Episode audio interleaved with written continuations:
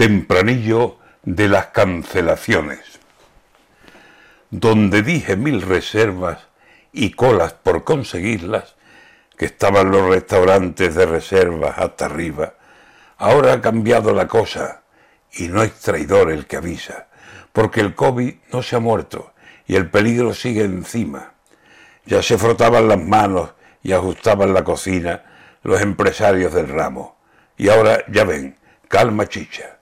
Llamo para cancelar y el dueño no se lo explica. Hemos vendido la piel del oso con muchas prisas y el oso sigue en el bosque y a ver quién llega y le chista.